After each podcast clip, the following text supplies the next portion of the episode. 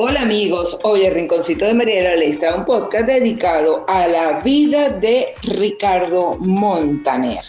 Héctor Eduardo Reglero Montaner nació el 8 de septiembre de 1957 en Buenos Aires, Argentina. Cantante y compositor argentino conocido por su nombre artístico Ricardo Montaner, nacionalizado colombiano y venezolano hijo de Eduardo Delfort Reglero Atrio y Marta Nélida Montaner.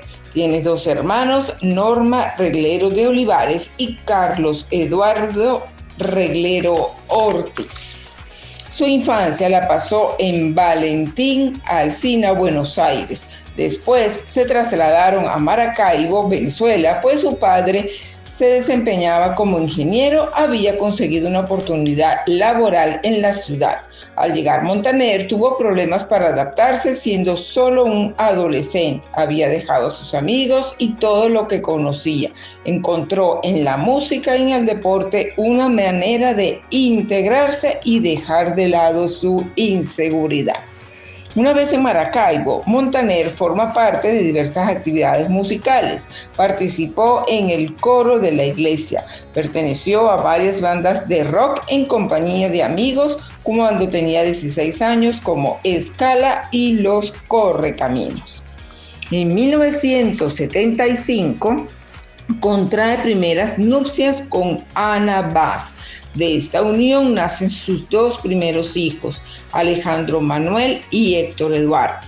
El matrimonio se fue deteriorando y se divorcia y contrae segundas nupcias con Marlene Rodríguez Miranda en 1989. Con ella tiene a Ricardo Andrés, Mauricio Alberto y Eva Luna. Trayectoria musical.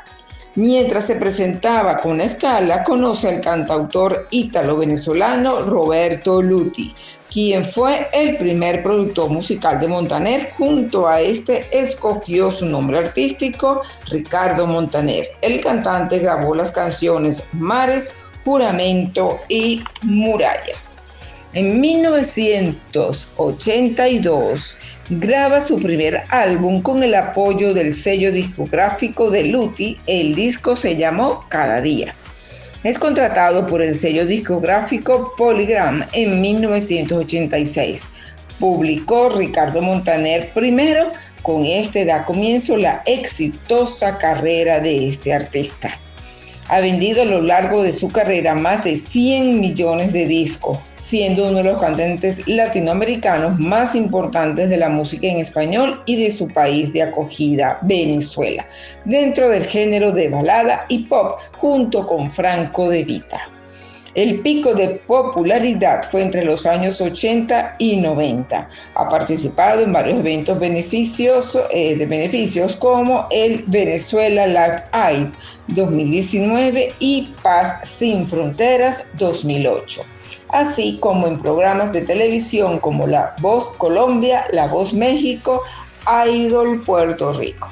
También ha participado en películas, ya sea como compositor en bandas sonoras o como actor de voz y en novelas en Venezuela, Colombia y México.